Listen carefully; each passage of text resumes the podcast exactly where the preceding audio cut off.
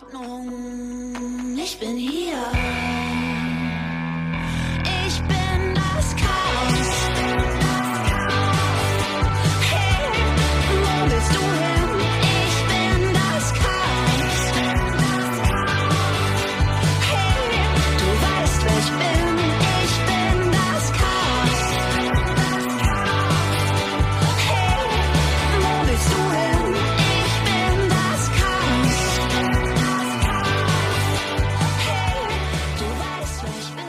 Unsere Gästin kann für nichts garantieren und mag es nicht, wenn man die Träume anderer Leute lebt. Manchmal ist sie stiller als andere, dann sagt sie nur ein Wort und würde gern verschwinden. Sie ist gern ein Nichtsnutz und wird dann manchmal nicht wiedererkannt. Wenn doch, dann nimmt sie die Hände hoch und ergibt sich. Sie ist gekommen, um zu bleiben, zumindest einige Zeit für unseren Podcast Milch und Kultur. Heute mit Sängerin und Autorin Judith Holofernes. Schön, dass du da bist, Judith. Hallo, ich freue mich auch. Am Anfang geht's immer los in dieser Sendung mit einem kurzen Spiel, das heißt kurze Frage, kurze Antwort. Es geht Ja. los. Dein Lieblingssong von Wir sind Helden. Uh, Schock. Äh, Echolot. Kaffee, Oder ein Elefant für dich. Ein Elefant für dich. Kaffee mit Hafermilch oder mit Kuhmilch? Hafermilch, ich ähm, vertrage keine Milch, bin allergisch. Hast du in meinem Chor gesungen? Ja, meine ersten Auftritte waren äh, solo, soli singend im Schulchor. War sehr Sister Act. War cool. Dein Lieblingspodcast, außer Milch und Kultur und außer Salon Holofernes. Uh, mein Lieblingspodcast ist, glaube ich, On Writing. Nee, also, äh, nee, im Moment eigentlich am liebsten höre ich Dex Shepard, seinen Podcast, wo er sich die ganze Zeit mit irgendwelchen Comedians und ähm, anderen Schauspielern unterhält, weil es so wenig mit mir zu tun hat und mich aus meinem eigenen Gehirn rausholt. Armchair Expert. Heißt das? Mit Gisbert zu Kniphausen angeln gehen oder mit Helge Schneider Saxophon lernen? Ganz schwere Frage. Ähm, darf ich schummeln, weil ich mit Giesbert sowieso schon lose befreundet bin und das quasi dann den Wunsch nicht verbrauchen müsste? Dann würde ich Helge nehmen. Gut. Einen Tag mit Philipp Amthor auf dem Spielplatz verbringen oder einen Tag mit Markus Lanz putzen gehen?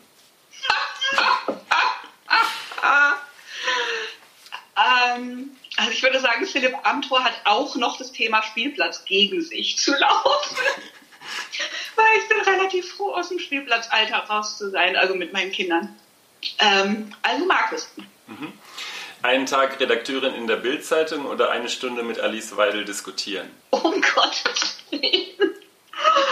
Ah, also auf jeden Fall quasi aus Mangel an Alternativen, weil das mit der Bildzeitung wirklich überhaupt nicht in Frage kommt, ähm, Alice Weidel. Ein freier Tag, in, an dem du gar keine Abhängigkeiten hast, also du kannst alles machen, was du willst. Äh, momentan, was Ja. wäre das, was würdest du machen? Schreiben, schreiben, schreiben, schreiben. Ich schreibe gerade autobiografisch und das ist sozusagen meine neue Leidenschaft und mein neues Studium und alles ähm, mache ich im Moment hauptsächlich. Und spazieren gehen und tanzen. In der Wohnung, in der Küche, alleine. Ein Wochenende ähm, campen gehen mit irgendeiner Person, die dich inspiriert oder bei der du gerne rausfinden würdest, was die Person antreibt, was die motiviert oder wo du einfach interessant findest, was sie macht. Welche Person wäre Ja, das? ähm, ich habe gerade meine größte, mein größtes Idol kennengelernt. Das heißt, so ein bisschen bin ich wunschlos glücklich, weil ich mit Amanda Palmer fünf Tage unterwegs auf Tour war und wir jetzt plötzlich beste Freundinnen sind. Ähm, das war ein Lebenstraum. Das heißt, äh, langgezogenes Äh. Ich würde gerne campen gehen mit Catelyn Moran. Wer ist das? Ähm, das ist eine Autorin, die ich unheimlich gerne in meinem Podcast hätte. Die schreibt unheimlich lustig ähm, über, also sie war früher Rockjournalistin. Das heißt, sie schreibt unheimlich lustig über das Rockjournalistin sein und über Musik und ähm, Stardom und so, aber sie hat auch geschrieben How to be a Girl und How to be a Woman, was wunderbare autobiografische Bücher über Feminismus sind, die sehr, sehr lustig und toll und klug und schlau sind. Okay. Ähm, für die Bildungsministerin eine Bundestagsrede schreiben oder mit Anton Hofreiter einen Song schreiben? Kann ich den Hund noch mal sehen? Äh, Entschuldigung? Sag noch mal. Für, also für die Bildungsministerin eine Bundestagsrede schreiben oder mit Anton Hofreiter einen Song schreiben? Uh, ich könnte schreiben, was ich will, oder? Ja, dann du für die kannst, schreiben, was du, kannst bei- für beide schreiben, was ja, du willst. Ja. Ja, absolut. Also ich ähm, finde zum Beispiel, dass man sehr viel kreativer äh, mit, sagen wir mal, diesen ganzen neuen Situationen jetzt gerade äh, umgehen könnte, was die Bildung angeht und die Schulen. Und so, da hätte ich einiges heimlich unterzubringen. Okay, also würdest du die Rede schreiben. Gut. Ja, Mit Bach, mit Johann Sebastian Bach auf der Bühne stehen oder mit Beethoven einen Podcast starten? Na, mit Be Beethoven Podcast starten wäre wegen der Schwerhörigkeit relativ In seinen, jungen, in seinen jungen Jahren. In seinen jungen Jahren. in seinen jungen Jahren. Dann den Podcast, weil ich natürlich, weil es natürlich ein totaler Volltreffer wäre für meinen Podcast. Die, Musik, die Musiklandschaft vor 20 Jahren war. Ahaha, die Musiklandschaft vor 20 Jahren war reicher und in gewisser Weise auch unschuldiger in ihrem Nicht-Unschuldig-Sein, weil sie noch so völlig ungebremst mit, ihrer, mit ihrem Status und ihren Einflussmöglichkeiten umgehen konnte. Die Musiklandschaft heute ist. Die Musiklandschaft heute ist, ähm, äh, kämpft mit sehr schweren Bedingungen auf allen Seiten und es ist total Zeit, dass man diese neuen Bedingungen in irgendwas Spannendes, Neues verwandelt und ein paar von den alten, schlecht riechenden, muffigen ähm, Strukturen dabei vielleicht einfach gleich mit über Bord kippt. Helden sind. Ähm, also wir haben uns ja damals, wir sind Helden genannt, weil wir den Heldenbegriff albern und überflüssig fanden. Ähm, und deswegen sozusagen aushöhlen und pervertieren und irgendwie zurückführen wollten und in, inflationär fanden und so. Ähm, aber im weitesten Sinne würde ich sagen, Helden sind Leute, die sich sehr konsequent, sehr konsequent dem Gemeinwohl und dem Wohlergehen anderer Leute verschreiben. Und ähm, ja, im Prinzip, ähm, im Buddhismus sagt man da Bodhisattvas zu. Also Leute, die sogar ihre eigene quasi ihren eigenen Übergang ins Nirvana zurückstellen, um weiter helfen zu können. Ähm, heldiger geht's vielleicht nicht. Ja. Du hast mit vielen Musikern schon musiziert. Mit welchem Musiker würdest du gerne nochmal zusammen musizieren? Und das hat sich bisher nicht ergeben. Und das wäre noch ein Traum von dir. Uh, äh, jemand, den ich noch nicht hatte, sozusagen. Genau, mit dem du noch nicht Musik machst. Ja, oh wow. Ähm, total viele. Natürlich. Zwei, drei Namen, Äh, die dir direkt. Manu Chao. Manu- Manu Chao Ja. produziert auch unheimlich schön. Also der hat ganz, ganz tolle Sachen auch produziert. Ähm, und ähm, hat einfach einen wunderschönen Sound für seine eigenen Sachen und die Sachen von anderen Leuten. Mit dem würde ich total gerne mal arbeiten. Dann würde ich gerne arbeiten mit ähm, Steph Camille Carlens von Deus ehemals, der jetzt äh, Sita Soon macht und auch viel mit äh, afrikanischen Musikern zusammengearbeitet hat und wahnsinnig auch einen tollen, tollen, tollen Sound einfach hat bei allem, was er macht. Du hast einen Song äh, aufgenommen mit der Band Erdmöbel, der heißt Die Hoffnungsmaschine. Ja, Was ist die Hoffnungsmaschine? die Hoffnungsmaschine ist, ähm, also für mein Gefühl, vor meinem Genau, so Auge ist das ähm, der Motor, der die Hoffnung am Laufen hält. Und Hoffnung wird im Moment viel gebraucht. Ja, allerdings. Wir machen eine kleine, wir spielen eine kleine Runde äh, Liedzitatraten. Es geht um ein Oh, paar Songs Gott. von dir. Und ich lese dir kurze Zeilen vor und du sagst mal, aus welchem Lied die kommen. Und Von mir, warte, du warst nämlich gerade genau im entscheidenden Moment weg. Von mir oder von anderen? Ah, von dir. Ist einfach. Genau. Liedzitatraten ach so, von dir. Wir gut. kommen ja später noch zu anderen Texten, aber jetzt erstmal zu dir. Das sollst du schaffen. Naja, gespannt. du, du rechnest meinen Corona-Brain nicht mit ein. Ich bin ganz schön machtfähig. Also es geht von deinem ersten Album, äh, es geht äh, vom Anfang bis zum Ende eigentlich, also von den ersten Alben bis heute. Okay, es geht Okay. los. Ähm, die letzten sollen die ersten sein. Die Verletzten sollen die Ersten sein. Ähm, the geek shall inherit the earth. Genau. Da The gibt geek shall inherit. da gibt's einen schönen äh, Satz, den du sagst, der heißt, du musst dir nicht dazugehören, aber such dir, was zu dir gehört. Du musst nicht tanzen, aber beweg dein Herz. Wie ist es zu diesem Song gekommen? Ähm, erstens mal zu meinem großen Stolz ist diese Zeile tatsächlich meine meist tätowierte Songzeile aller Zeiten. Äh, Also wenn irgendwelche Leute nach Konzerten zu mir kommen und mir stolz ihre ähm, angeschwollenen Unterarme zeigen, dann war es immer diese Zeile und das macht mich sehr froh. Du musst dir nicht Oh, dazu wie gehören. Das ist schön, ne? Ja, genau. Ja. Aber such dir, was zu dir gehört. Du musst nicht tanzen, aber beweg dein Herz. Also, wie ist es dazu gekommen? Also ich war auch irgendwie, also ich bin der Inbegriff der Protagonistin dieses Liedes.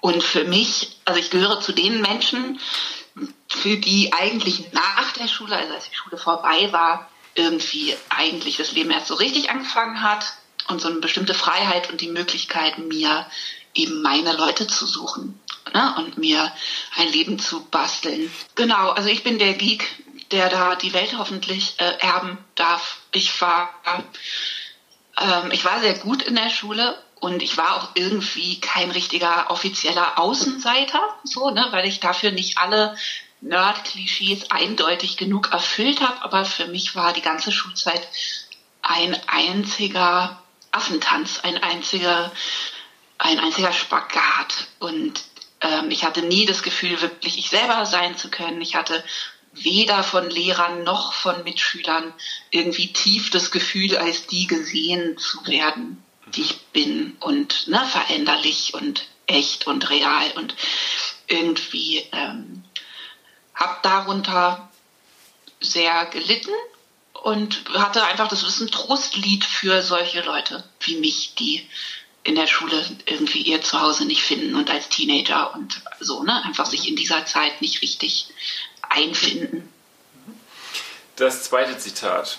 Was nützen mir meine Hände, wenn das, was sie berührten, verschwende? Das ist stiller. ich bin ganz froh, dass ich bisher so gut, Ja, gut. liege. Äh, das ist stiller und ähm, ja, den mag ich auch immer noch total gerne und das war ein Song, der mich sehr überrascht hat äh, in seiner breiten Wirkung. Also der war, ne, der ist ja sehr lyrisch und sehr unpop irgendwie und war sozusagen ein bisschen so trojanisches Pferd mäßig eingeschleust zwischen vielleicht zugänglicheren Songs und ich habe aber unheimlich viel total schönes Feedback immer auf den Song gekriegt und hatte das Gefühl da ja mich irgendwie verstanden zu fühlen Der- in meiner Sprachlosigkeit. Der Song ist auf dem Album So und So zu finden. Ja. Genau, das nächste Zitat. Sie hatten zusammen eine Kiste, nur das mit der Beziehung war Gitte vielleicht nicht ganz so klar. Das ist die Ballade von Wolfgang und Brigitte. Wie kam es dazu? Äh, von der letzten Helden, vom letzten Heldenalbum von Bring mich nach Hause. genau. Von dem es eine Coverversion von Marianne Rosenberg gibt. Tatsächlich. Ja, Okay. war toll, oder? Okay. Was hat dich zu diesem äh, Thema, also sehr eigentlich so eine Persiflage der 68er, ähm, motiviert oder gebracht? Das ist auch erstaunlich autobiografisch. Ah, ja. Ähm, wenn, also jetzt nicht autobiografisch, sondern im Prinzip ist das ein Konglomerat aus der Geschichte meiner Eltern und ihrer Freundeskreise Ah, ja, okay. und anderer Leute in der Altersgruppe. Also es ist jetzt nicht eins zu eins die Leidens- und Liebesgeschichte meiner Eltern, aber äh, meine Mutter und mein Vater sind auseinandergegangen, als ich ganz klein war, weil meine Mutter gemerkt hat, dass sie Frauen liebt und mein Vater das dann auch sehr eindeutig merken musste. Und ähm, insofern, also damit endet ja die sehr traurige Ballade von Wolfgang und Brigitte auch, dass äh, Brigitte mit Irene durchbrennt. Und der Rest ist aber sehr fiktional. Also hat es mit der 68er-Bewegung eigentlich gar nicht viel zu tun. Also Naja, doch, nee, nee, klar, das war ja natürlich sehr, also diese Geschichte, dass, da geht es im Prinzip ne, um offene Liebe und dieses WG-Ding und äh, Ko Kommunen-Ding und es ist im Prinzip eine Geschichte darüber, wie das wehtut und schief geht, wenn einer aber doch wirklich sehr verliebt ist in den anderen. Ne? Und ähm, wie da auch Herzen zerbrochen sind. Insofern natürlich ist es ein Song für die, für die Generation, der auch, glaube ich, ähm, viel Wahrheit hat. Die nächste Liedzeile. Ich vertone mich nicht. Ahaha, das ist äh, Nichtsnutz. Von, genau, von deinem ersten Soloalbum, äh, Ein Ja. leichtes Schwert. Braucht die Welt Ich- mehr Nichtsnutze.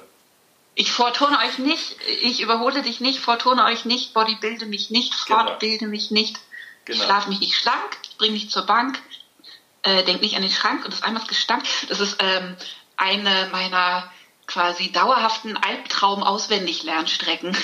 Die habe ich bis zum Also- Schluss, bis zu meinen letzten Konzerten noch gerne mal äh, versemmelt.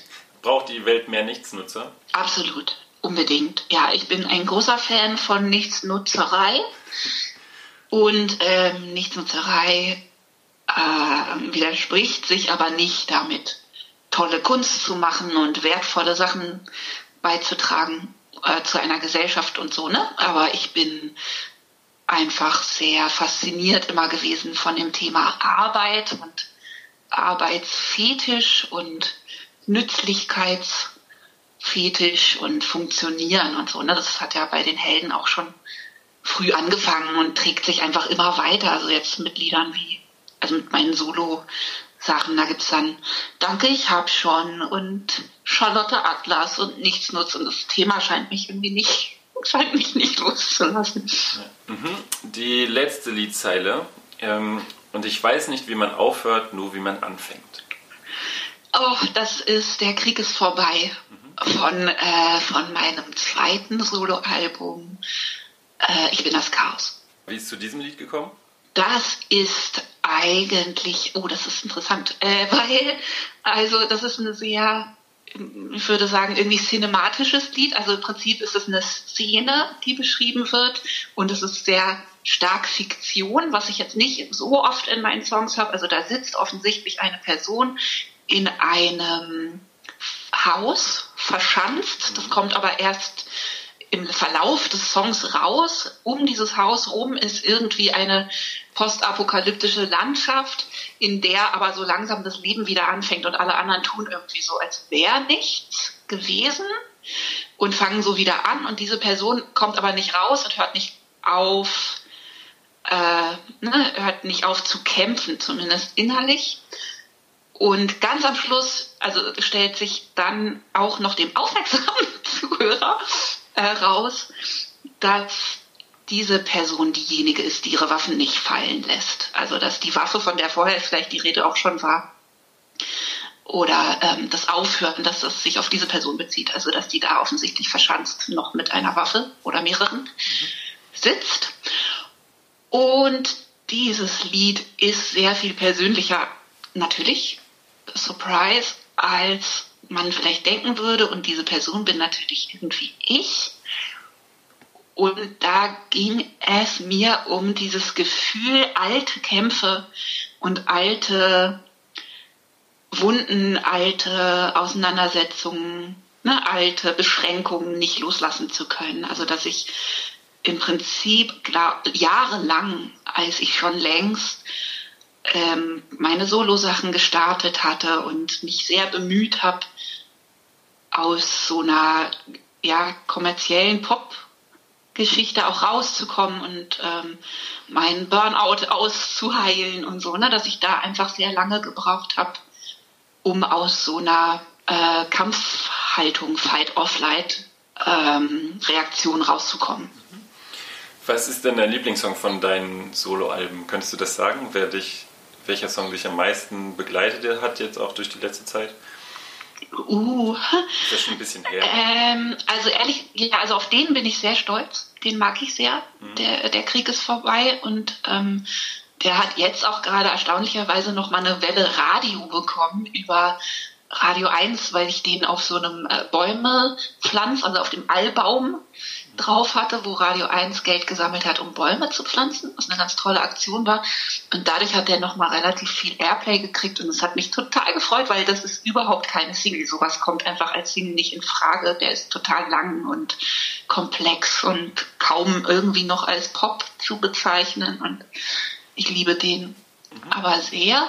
Und der andere Song, also der Song, der mir nie live beim Konzerte spielen von den neuen langweilig geworden ist, ne? und den ich immer, über den ich mich immer freue, ist ein leichtes Schwert.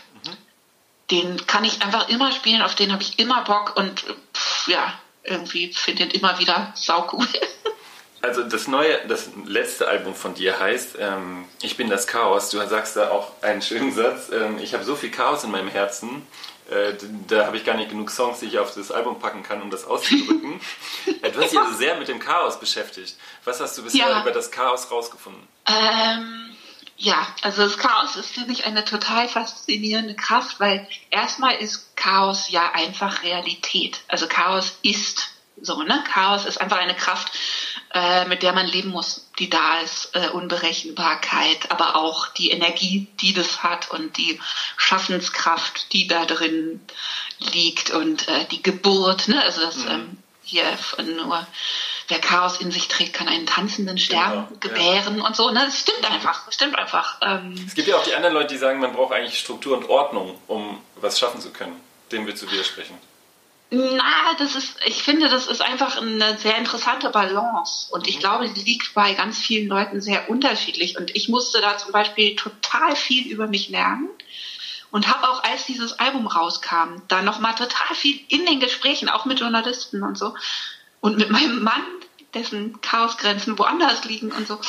Also, habe da total viel rausgefunden über mich. Und ich glaube, ich brauche, ähm, ich brauche ein gewisses Maß an Struktur.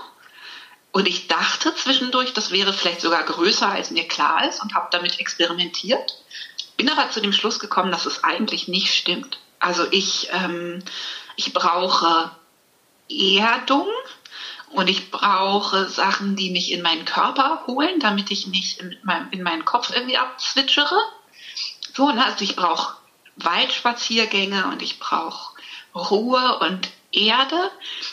Aber besonders viel feste Strukturen brauche ich eigentlich nicht. Also ich brauche ähm, schon viel Luftelement und so Beweglichkeit, um mich wohlzufühlen auch. Also du bist ja, also wenn man jetzt sieht, was du alles machst, du hast, hast einen Podcast, du schreibst deinen Blog, du schreibst äh, Gedichte, du schreibst Musik, ähm, du bist Mutter, da könnte man auch denken, du brauchst, das muss doch unglaublich getaktet sein, das muss doch unglaublich organisiert sein. Und es ist interessant, dass du halt sagst, äh, eigentlich brauche ich das Chaos. Ja, also es muss natürlich getakteter sein oder es musste getakteter sein, ähm, als ich noch so viel funktionieren musste, auch in sozusagen diesen konventionelleren ähm, Parametern von einer Popkarriere. Und unter anderem, weil das wirklich sehr schmerzhaft für mich war und ich das Gefühl hatte, okay, irgendwie das bisschen Struktur, was ich liefern kann und was ich brauche auch selber und womit ich mich wohlfühle, das brauche ich irgendwie, um eine Familie zu haben und kreativ arbeiten zu können. Das reicht im Prinzip. Ne? Das füllt mich aus bis zur Überforderung. Und wenn ich dann noch anderen Leuten als mir selber verpflichtet bin, ähm, auch noch erfolgreich zu sein und sichtbar und ähm, ja, irgendwie sozusagen einfach diesen Regeln zu entsprechen von einer Popkarriere, das ist das Element zu viel. Und dann muss ich tatsächlich einfach so funktionieren und so krass getaktet sein, auch einfach durch die Abwesenheiten und so. Ne? Also ich musste dann ja dauernd irgendwie weg sein von zu Hause und hierhin fahren ins Fernsehen und dahin und ähm, dazwischen irgendwie Elternabend und es war einfach wirklich über Jahre völlig absurd. Und ich habe ich hab ein großes Maß an Struktur gelernt dafür. Und es hat auch sozusagen verhältnismäßig gut funktioniert, bis auf das kleine bisschen Burnout und ähm, Meningitis und äh, Erschöpfungsdepression und so. Ne? Also, ähm, aber auf der Oberfläche hat es ganz okay funktioniert. Und jetzt habe ich eben über, ne, dadurch, dass ich jetzt ähm, mein ganzes System sozusagen total umgestellt habe, also ich habe kein Management mehr, kein klassisches.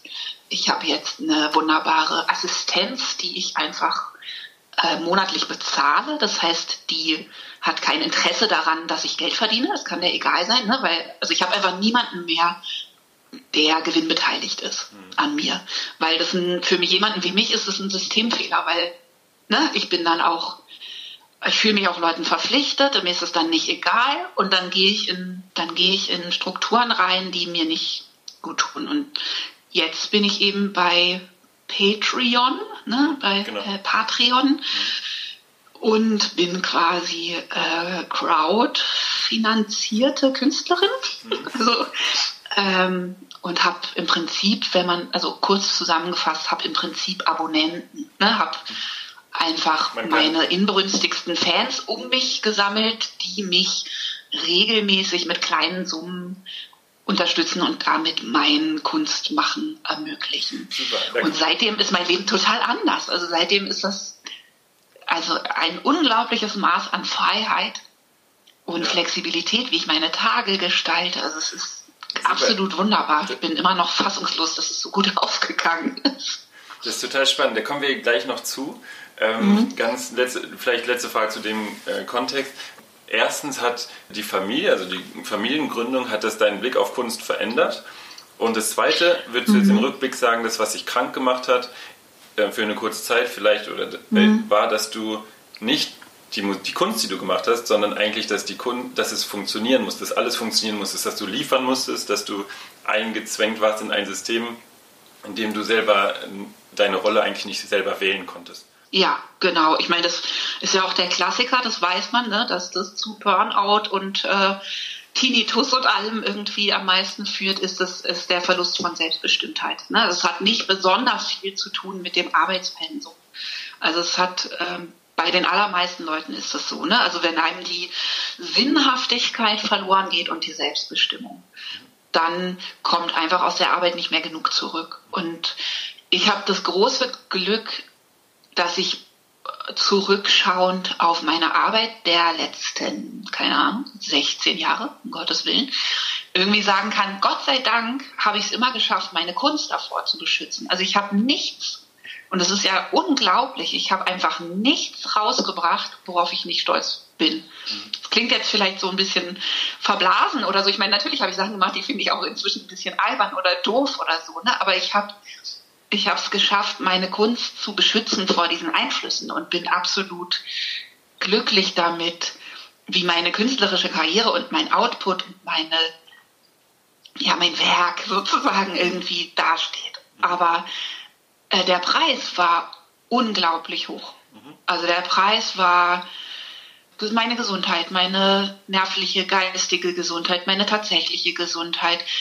Gott sei Dank nicht meine Familie, weil ich mich sozusagen in äh, relativ totaler Selbstaufopferung da davor geworfen habe ne? und am Schluss sozusagen immer nur noch meine Kunst und meine Familie beschützt habe. Äh, vor allem, aber ähm, ja, im Prinzip habe ich durch die Familie äh, gelernt oder hat sich durch die Familie zugespitzt, was ich eigentlich aber vorher schon gefühlt hatte, nämlich, dass ich mit dem Maß von Unfreiwilligkeit und von Unbeweglichkeit und von ähm, ja irgendwie Sachzwängen, die ich auch einfach nicht unterschreibe und nicht fühle, ähm, dass ich damit nicht klarkomme, nicht glücklich werde. Was würdest du jungen Musikern äh, empfehlen, die vielleicht auch gerne bekannt werden wollen und dann eine Karriere anstreben im Rückblick jetzt auf deine Zeit? Also ich finde es immer wichtig zu sagen, auch jungen Künstlern, dass im Grunde, ich bin gar kein Feind von Plattenverträgen und ich bin noch nicht mal ein Feind von Major-Plattenverträgen. Ich finde es nur immer total wichtig, dass die Leute wissen, was das für ein Deal ist. Also ein guter Plattenvertrag, es gibt beileibe nicht nur gute so, ne? aber ein guter Plattenvertrag ist eigentlich ein relativ fairer Deal. Du kriegst unglaublich viel Rückenwind. Also diese, diese Sichtbarkeit, die wir mit Wir sind Helden gehabt haben, die habe ich jetzt nicht mehr. Punkt. So, ne? Also wenn ich jetzt was mache, dann kriegen die Leute in Süddeutschland das sehr, sehr spät erst mit. Und es liegt daran, dass ich diese Power nicht mehr habe. Das ist ja, das passiert ja nicht wundersam so, ne, sondern das passiert über Manneskraft, Fraueskraft, Leute, die daran arbeiten, Geld, was da reingesteckt wird, Plakate, Anzeigen, Radio, Airplay und es passiert alles nicht von alleine. Das heißt, ähm, für eine bestimmte Art von Rückenwind ist ein Major Deal Wahnsinn. Das macht einen unglaublichen Turbo. So, den man dann auch in dem Moment vielleicht gar nicht bewirkt, weil man denkt, das ist einfach alles, weil ich so geil bin. so, ne? Aber im Prinzip, ähm, das ist eine Maschine, wenn die wegfällt, dann merkt man das. Aber auf der anderen Seite ist es halt total wichtig zu wissen, dass das, was man da mit unterschreibt, mit dem Vertrag, ist, dass man gewillt ist, für eine bestimmte Zeit, die Vertragsdauer, dieses Produkt zu sein, in das die Firma diese Hoffnungen setzt. Das ist ja auch nur fair. Ja? Also man unterschreibt, dass man es, dass man gewillt ist, diese Kohle und diese Aufmerksamkeit wert zu sein und auch zu bleiben und sich nicht so zu verändern, dass es nicht mehr dazu passt und nicht plötzlich keinen Bock mehr zu haben oder einen Nervenzusammenbruch zu haben oder Kinder zu kriegen oder generell einfach eine introvertierte Phase zu haben oder so. Ne? Also man muss, man unterschreibt einfach einen gewissen Willen zum Erfolg und dass der auch so bleibt und ich kann einfach aus meiner eigenen Anstauung sagen, dass es sehr wenige Künstler gibt, ähm, zu denen das dauerhaft passt. Das passt meistens für ein paar Jahre und für mich hat es auch gepasst. Also am Anfang, wenn man irgendwie da völlig überwältigt ist von der Aufmerksamkeit, die man kriegt und von eben diesem Rückenwind und so, dann macht das auch total Spaß. Aber, und man bemerkt die Begrenzungen davon nicht. Ne? Also wenn man gerade ganz oben steht, dann merkt man natürlich nicht, wo dieses System seine Begrenzung hat. Man hört quasi vor lauter Applaus die Maschine nicht mehr quietschen. Mhm. Und wenn das aber ähm, sich verändert oder man sich selber verändert, dann offenbart sich sozusagen eine ganz schöne Wucht an Druck und Erwartungen, die auf einem lasten, zurecht. So, ne? Und ähm, das hat eine gewisse Gewalt und das ist im Prinzip einfach die Gewalt von Kapitalismus, ja, muss einfach mal, also das ist einfach die Gewalt von finanziellen Erwartungen, mhm. die man trägt und auch versprochen hat zu erfüllen. Und das muss man wissen, auch gerade wenn man jung ist und dass sich diese Sachen auch verändern, dass man darüber auch anders fühlen kann, wenn man erwachsen wird. Ja. Du hast, du hast dann gemerkt, irgendwann, du musst dich neu erfinden. Also du, du ja. hast einmal gesagt, ähm, oder diese Liedzeile, ich glaube, ich weiß immer, wie man anfängt, aber ich weiß nie, wann man aufhört. Du hast irgendwann gemerkt, ja. wir sind Helden, das ist jetzt vorbei. Ähm, ich möchte jetzt ja. Solo Musik machen und jetzt erfindest du dich gerade wieder neu. Auf einer äh, Plattform, die heißt Patreon. Worum geht es auf dieser Plattform? Was kann man da entdecken? Ähm, also Patreon ist im Grunde die Plattform, die einfach nur die Möglichkeiten bereitstellt. Man kann Patreon einfach nutzen als Künstler und im Prinzip füllen nach bestimmten Parametern, wie man will. Das finde ich erstmal wichtig so. Ne? Also die stellen eine Infrastruktur zur Verfügung, aber du machst auf Patreon deine eigene Crowdfunding-Seite und ähm, füllst die mit Inhalten. Und das Besondere an Patreon ist aber, dass das eben nicht funktioniert wie konventionelle Crowdfundings, die ich auch toll finde, die aber sich ja immer auf ein Großprojekt ausgerichtet haben bisher oft. Ne? Also meistens, dass man sagt, ich möchte ein Album finanzieren und ich crowdfunde das jetzt ein halbes Jahr lang und am Schluss kann es sogar sein, dass es nicht funktioniert. Und wenn ich auch nur, weiß ich nicht, 500 Euro zu wenig zusammengekriegt habe, muss, man, muss ich alles zurückzahlen. Und das ist ja was, was einfach, das ist toll und kreativ und da hat viel Energie freigesetzt bei vielen Künstlern. Aber es ist auch wieder ein großes Mammutprojekt. Und ich finde es eben spannend, als Künstler so ein bisschen rauszukommen aus diesen Zyklen von Mammutprojekten und sich klar zu machen, dass die allermeisten Künstler eigentlich so funktionieren, dass sie einfach vor sich hin Kunst machen wollen. Immer. Als Leben. Das ist ja ein Leben. Das ist ja ein Beruf so. Ne? Man möchte das ja nicht nur machen, bis man wieder was zu verkaufen hat und das dann anderthalb Jahre verkaufen, sondern man möchte immer vor sich hin sein Ding machen. Im Bestfall, glaube ich, die allermeisten. Also unter anderem gibt es auch bei Patreon äh, einen Podcast von dir, der heißt Salon Holofairness.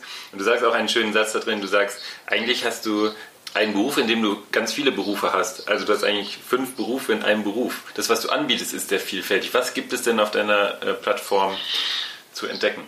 Genau, also bei mir ähm, ist, funktioniert Patreon so, dass ich sozusagen gleich auf der Startseite klar mache, dass Patreon eigentlich nichts ist für Leute, die nur meine Musik toll finden und ansonsten irgendwie, ähm, also die Leute habe ich auch lieb, so, ne? Aber für die ist das sozusagen nicht gedacht, weil Patreon benutze ich so, dass da wirklich alle meine Kunst stattfindet und die ist im, inzwischen einfach sehr breit gefächert so, und auch sehr unberechenbar und bewegt sich viel. Ne? Und dann äh, mache ich eben nicht ein Album in dem Moment, wo alle denken, oh, jetzt hast du gerade ganz viel Aufmerksamkeit, weil du warst bei Sing mein Song, jetzt müsstest du ein Album machen. Und dann denke ich, nein, jetzt, jetzt will ich irgendwie autobiografisch schreiben, auf Wiedersehen. Und ähm, auf Patreon ist es eben so, dass das im Prinzip ähm, für die für meine Patrons so funktioniert, als wäre es so eine Art Werkstatt-Abo. Ne? Also äh, die können mir im Prinzip dabei zuschauen, wie ich Sachen entwickle und wie Sachen entstehen und kriegen zum Beispiel von diesen autobiografischen Texten jetzt Ausschnitte oder Kapitel zu hören, äh, zu lesen, bevor ich überhaupt weiß, ob das ein Buch wird.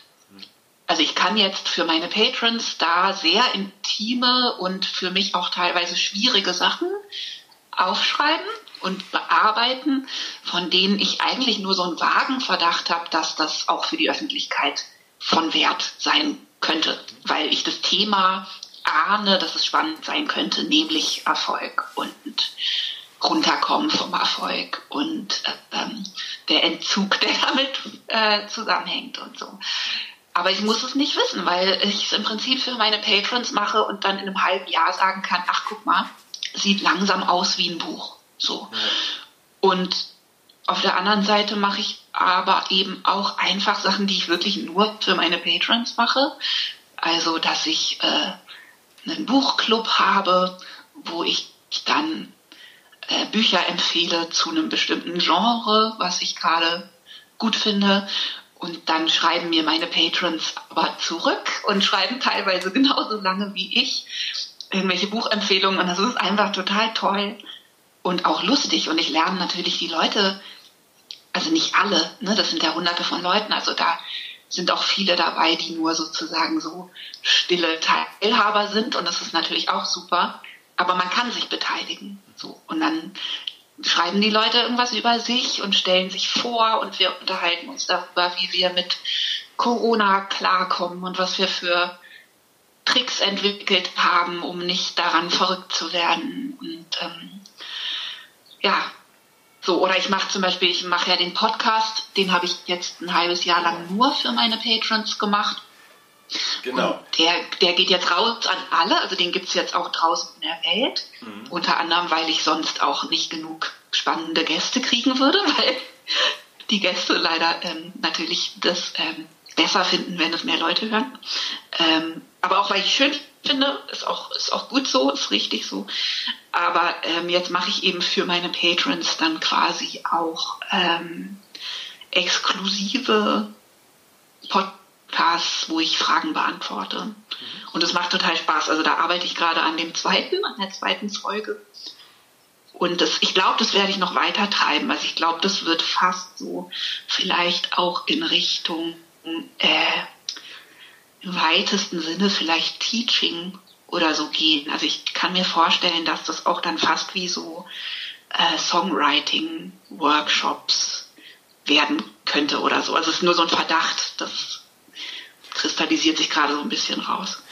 Du ähm, sagst du deinem Podcast, der Salon Holofernes heißt, dass du dich da eigentlich für Kunst interessierst und dass du dich für Leute interessierst, deren Kunst oder deren Dinge, die sie machen, noch nicht ganz verstehst. Und du möchtest mehr über die Leute erfahren. Ähm, ja. Gäste sind unter anderem der Regisseur Andreas Dresen, ähm, Philipp Grütring von Deichkind, Fanny van Dannen. Du versuchst in dem Podcast zu verstehen, was die Leute antreibt, was sie machen, wie ihre Arbeit funktioniert und da kommst du ins Gespräch über ihre Arbeit, aber auch du reflektierst eigentlich deine Arbeit. Wer sollte deinen Podcast hören? Also, ähm, ich glaube, dass, oder ja, anders. Ich habe, bevor ich den Podcast angefangen habe, habe ich mit ein paar Leuten darüber geredet. Und immer haben die Leute mir empfohlen, einen möglichst breit angelegten ähm, so Gesprächspodcast zu machen. Ne? So mit möglichst großer Zielgruppe und Leuten, die sich einfach für mich interessieren und so. Und ich habe aber gleich gemerkt, das will ich eigentlich nicht. Ich will was machen, was ultra nerdig ist. So, ne? Ich will was machen, was sehr So spezifisch auf Kunst bezogen So wie ist. Milch und Kultur. Ja, genau. Wie machst du, ne? Also ich will, ähm, ich will über Kunst reden. Ich will nicht unbedingt Lebensgeschichten von den Leuten da aufrollen, so, ne? Oder Leute vorstellen, sondern es ist ein bisschen ein Forschungsprojekt und ich habe mich immer viel dafür interessiert, wie Kunst funktioniert und was die Bedingungen sind, die das ähm, Künstlern ermöglichen und erleichtern und so. Und ich will selber was lernen. Und deswegen würde ich sagen, also die Kernzielgruppe sind wahrscheinlich Leute, die selber in irgendeiner Form Kunst machen oder sich zumindest sehr dafür interessieren. Und ich habe aber, ich habe einen sehr optimistischen Glauben, dass das dann am Ende vielleicht wieder sehr viel mehr Leute sind, als ich denke. Also sagen wir mal Kreative, die entweder in kreativen Berufen arbeiten, für die ist es bestimmt total spannend. Aber ich gehöre ja zu den Idealisten, die eigentlich denken, dass Kreativität ein Grundbedürfnis ist und ähm, Menschen einfach kreativ sind und äh, jeder irgendwie glücklicher ist, wenn er kreativ ist. Ne? Und wenn sich das nur in der eigenen, weiß ich nicht, Gartengestaltung oder Wohnungsgestaltung äußert oder darin, wie man seinen Freunden Geschenke macht oder so. Ne? Also Leute, die sich für Kreativität interessieren. Ähm, du, hast, du hast schon gesagt, es gibt viele äh, Ideen, die du im Kopf hast, die du aber vielleicht gerade gar nicht zu Ende denken wolltest, zum, willst. Zum Beispiel wie äh, ein Buch schreiben, also dass du jetzt Texte entwirfst, die vielleicht mal in einem Buch äh, enden. Ein Projekt, das Ja. du beschreibst, ist, dass du mal deine Lieblingssongs ins Deutsche übersetzen möchtest. Ja, Was eilt sich daran Ja, und das- äh, oh. was kann man da erwarten? also genau, im Moment ähm, mache ich ja bei Patreon gar keine Musik. Ein Projekt, was ich wirklich seit ungelogen, ich glaube, 15 Jahren machen will, also seit wir eigentlich mit den Helden angefangen haben, ist, dass ich ähm, meine Lieblingssongs ins Deutsche übersetze. Das mache ich auch schon und ich habe auch schon total viele im Schrank. Also ich habe aber nur die Texte eben. Verrätst also ich habe oder meine, zwei? meine Lieblingssongs. Ähm, ich habe zum Beispiel Songs von äh, David Bowie. Also es sind so ein paar große Namen dabei. Ne? Bowie, äh, Dylan, Paul Simon, Elvis Costello und so. Aber auch eben abseitigere Indie-Sachen. Also Band of Horses habe ich einen Song. Oder dann habe ich von meiner, von Lyle Lovett, so einer Country-Legende, einen unheimlich schönen Song, den ich auch live schon gespielt habe. Und ähm, äh, Jacques Brel ist dabei und äh, Nada Surf habe ich einen Song, den habe ich noch nicht geknackt, aber den will ich machen und so. Also ähm, das ist total breit und ich liebe das und es macht mir total Spaß und das ist aber sozusagen ein Projekt, um das kämpfe ich seit ganz, ganz langer Zeit und es ist mir immer wieder erfolgreich ausgeredet worden, ähm, mit gutem Grund, weil es nämlich ein finanzielles Himmelfahrtskommando ist. Also das ist wirklich eigentlich unter konventionellen Bedingungen nicht finanzierbar, ohne große Verluste, weil erstens es tatsächlich gerade bei diesen großen Namen so ist, dass man die Songs allen Ernstes aufnehmen muss, bevor man die Freigabe kriegt. Also man, man braucht dafür ja eine Erlaubnis und man muss sozusagen ein sehr gutes Demo, und ein sehr gutes Demo heißt im Prinzip eine Studioaufnahme heutzutage, äh, aufnehmen. Dann muss man eine Rückübersetzung in die Originalsprache machen. Und dann kann es einfach knallhart sein, dass man die Erlaubnis nicht kriegt. Und gerade, dass man die Erlaubnis natürlich nicht kriegt, wenn man keine große Plattenfirma im Rücken hat. Das kommt noch dazu, ne? dass natürlich, wenn ich jetzt sage, ich mache hier über Patreon äh, so, dass ich da schon sehr auf den guten Willen von eben Edie Brickell oder Paul Simon oder, äh, so angewiesen bin. Und äh, da ist natürlich auch viel Herzschmerz vorprogrammiert an Sachen, die man macht und die schön werden und die man dann gar nicht darf. Und ähm, auf der anderen Seite ist es so, dass natürlich Künstler heutzutage eigentlich nur noch von Urheberrechten leben. Ne? Also die einzige Sache, die ja für uns noch funktioniert, außer in Maßen dem Live-Business, sind ja äh, Urheberrechte und GEMA.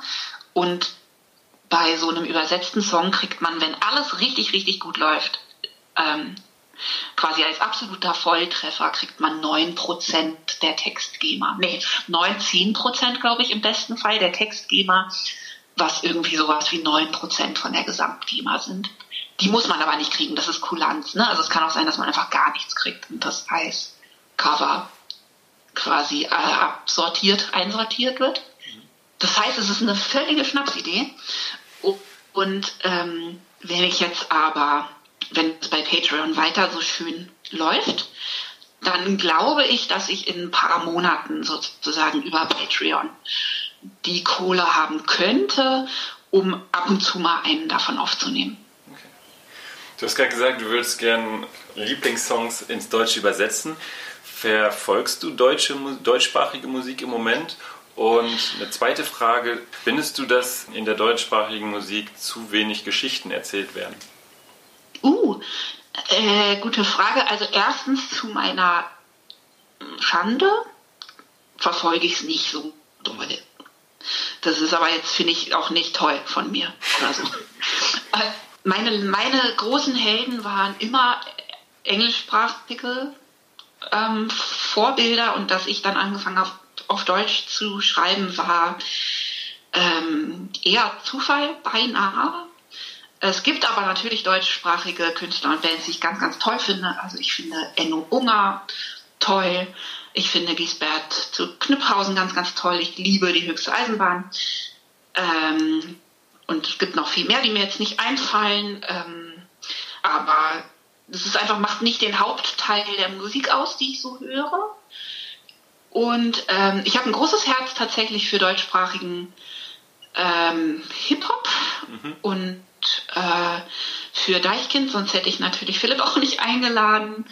Und ich liebe die Orsons und ich kann ähm, sehr viel, ja, einfach mit natürlich dieser Freiheit, die es da lustigerweise gibt, es ist ja wie so ein Reservat, wo irgendwie einfach viel Text auch Platz hat und so und viel Quatsch auch geilerweise und so. Also da äh, kann ich sehr viel mit anfangen, mit deutschsprachigem Hip-Hop, Antilopengang, finde ich mhm. super. Ähm, mein ganz, ganz großer Held ist Peng, Captain Peng. Ja, ja. Den finde ich großartig. Ja. Aber das sind jetzt natürlich auch nicht die Sachen, die jetzt irgendwie äh, total die Charts dominieren. Genau, stört dich irgendwie, oder verfolgst du das? Also verfolgst du das vielleicht auch mit einem gewissen Ärgernis? Also du bist ja äh, Musikautor, Musikautorenpreisträgerin gewesen. Gibt es da was, was dich, muss jetzt auch nicht um Namen gehen, aber gibt es da was, was dich stört oder wenn du siehst, was gerade populär ist? Also sagen wir mal, Frage, ich habe ne? sehr, sehr, sehr herzlich gelacht über Leben, Tanzen, Menschenwelt von, ähm, von Böhmermann. Ja. Und ähm, wir hatten genau das, also das Spiel, was sozusagen die Schimpansen da gespielt haben. Ne? Also mhm. der hat ja den Song von Schimpansen ja, genau. schreiben lassen. Mhm. Ähm, genau dieses Spiel hatten wir Jahre vorher als Turbus-Spiel.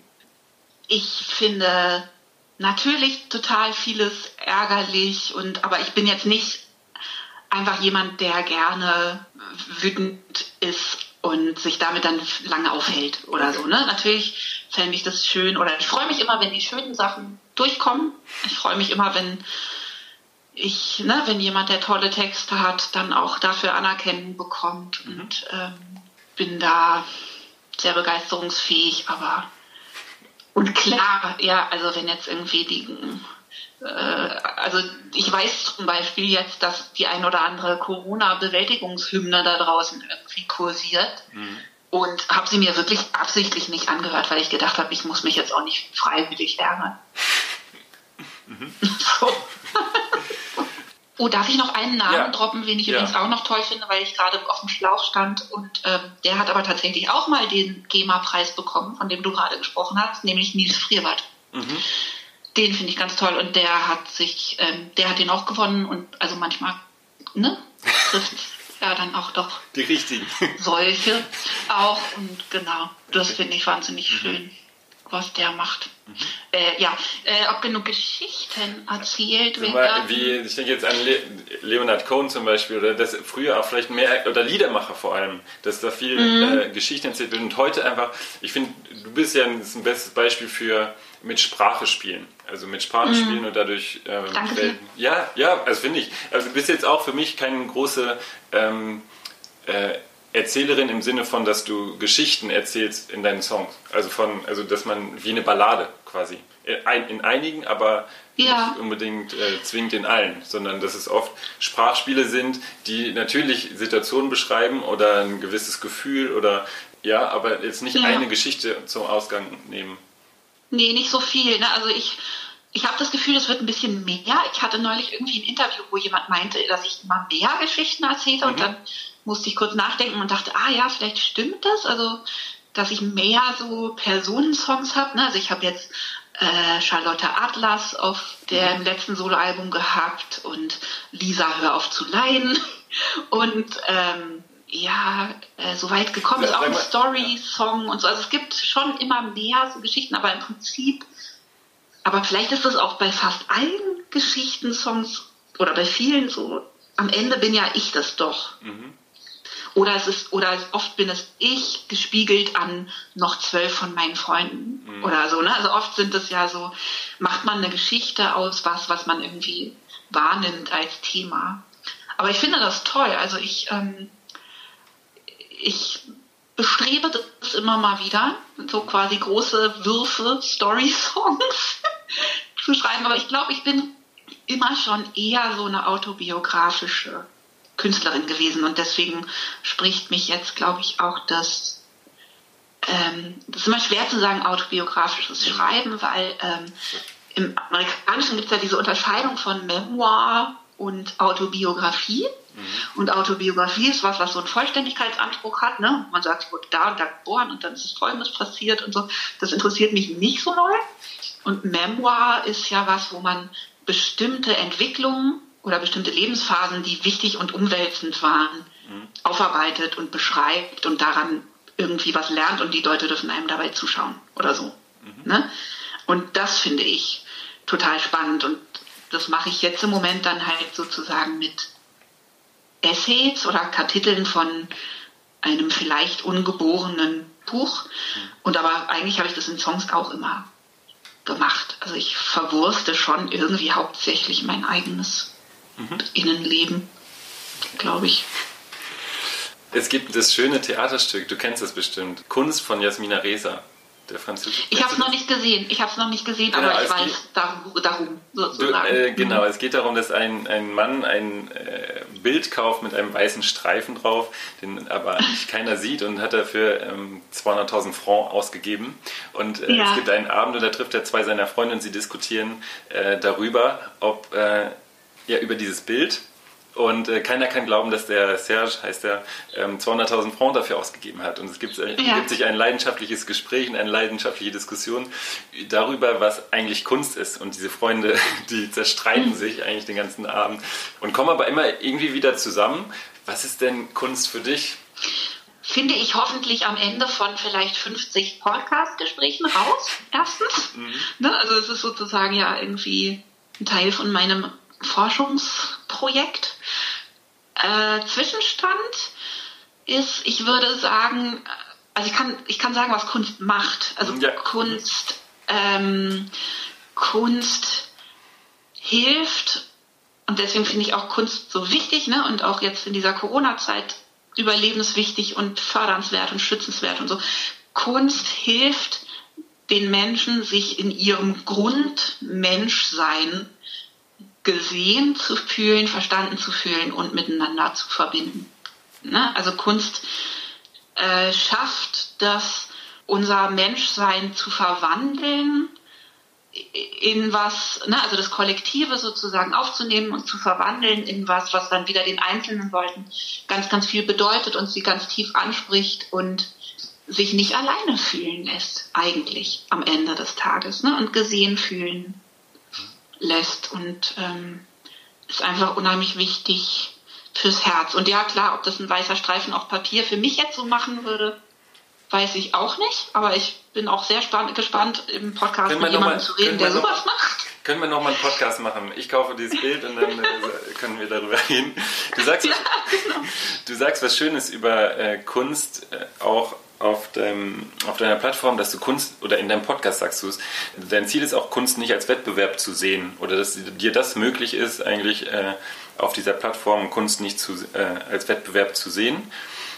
Gibt es das äh, bei dir, dass du manchmal denkst, ich bin in dieser ganzen Kunst, Musik, Literatur, Blase eigentlich, vielleicht, ich fühle mich da einerseits sehr, sehr wohl, aber dass ich auch andererseits äh, manchmal total gerne irgendwie was richtig Praktisches machen würde und äh, ich möchte gerne jetzt äh, ein Jahr lang Holz fällen oder irgendwas super Praktisches machen, dass du sagst, ich habe eigentlich jetzt gerade, mein ganzes Leben ist Kunst, Kunst, Kunst, Kunst, dass du sagst, ähm, ich brauche eigentlich auch Praxis oder gibt es solche Momente, die du hast oder fühlst du dich einfach in der Kunst, in dieser Vielfalt vielleicht auch, die du ja jetzt gerade auch präsentierst, super wohl? Na, ja, ich habe schon so Momente. Oder jetzt zum Beispiel in dieser Krise, ne, habe ich das gemerkt. Und das geht, glaube ich, ganz, ganz vielen Leuten so, dass es sehr viel einfacher ist, konkrete Arbeit zu machen und Sachen mit seinen Händen zu machen. Also vor allem am Anfang, ne, vor allem die ersten drei Wochen, würde ich sagen, oder so, ne, fand ich es kaum möglich, mich wirklich tief mit irgendwelchen abstrakteren Sachen zu beschäftigen oder einfach in die Tiefe zu gehen und konnte mich unheimlich schlecht konzentrieren. Und ich glaube, dass sofort, ich habe jetzt keinen Garten zum Beispiel, aber ich glaube, dass sofort, dass Leute sehr, sehr glücklich waren mit ihren Gärten. Und ähm, manchmal denke ich das, klar, dass ich sehr glücklich bin mit, ich bin nicht besonders praktisch veranlagt, aber wenn mir jemand zum Beispiel eine schwere Gartenschere in die Hand gibt, mein Vater zum Beispiel in seinem Garten und ich darf irgendwelches Zeug klein knipsen, dann komme ich ziemlich gut drauf, ziemlich schnell. Und ähm, aber ob ich da jetzt einen Beruf draus machen müsste, klar, also manchmal denke ich, ja, das ist schön, ne, so einen Beruf zu haben, der einfach so einen sehr direkten Gegenwert hat, wo man abends einfach weiß, was man gemacht hat und dass es wertvoll war. Das ist ein Gefühl, das habe ich zum Beispiel auf Tour immer gehabt.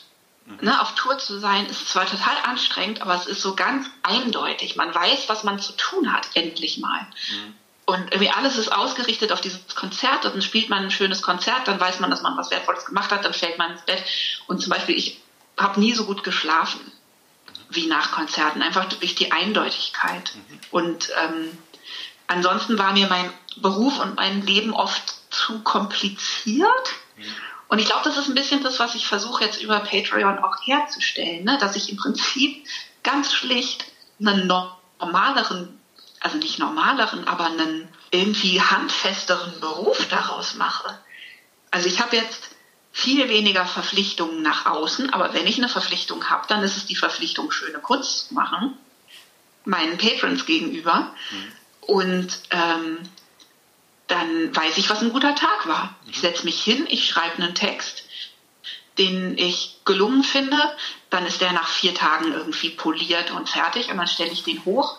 Und es hat vielleicht eine ähnliche Befriedigung, wie ähm, wenn man irgendwie Möbel gebaut hätte.